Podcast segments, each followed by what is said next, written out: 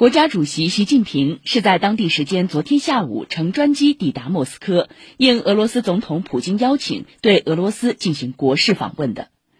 俄方在机场举行了隆重迎宾仪式，军乐团奏中俄两国国歌，习近平检阅俄罗斯三军仪仗队，并观看分列式。习近平发表书面讲话，强调，中俄两国是山水相连的友好邻邦。双方坚持在不结盟、不对抗、不针对第三方原则基础上巩固和发展双边关系，树立了新型大国关系典范。中俄关系发展成果给两国人民带来了实实在在的好处，为世界发展进步做出了重要贡献。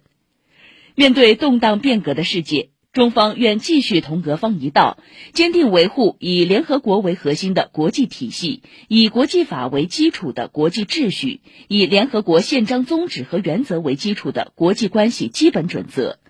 坚持真正的多边主义，推动世界多极化和国际关系民主化，推动全球治理朝着更加公正合理的方向发展。相信这次访问一定会取得丰硕成果，为中俄新时代全面战略协作伙伴关系健康稳定发展注入新的动力。中共中央政治局常委、中央办公厅主任蔡奇，中共中央政治局委员、中央外事工作委员会办公室主任王毅，国务委员兼外交部部长秦刚等陪同人员同机抵达。中国国家主席习近平对俄罗斯进行国事访问之际。平语近人，习近平喜欢的典故第二季俄语版在俄罗斯各大主流电视台上线开播。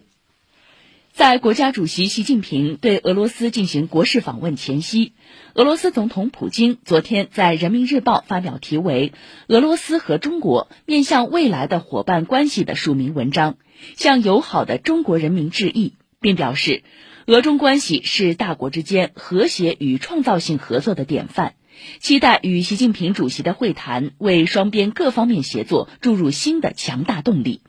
他坚信，基于两国人民的战略抉择的俄中友谊和伙伴关系将继续增长强盛，使俄罗斯和中国幸福繁荣。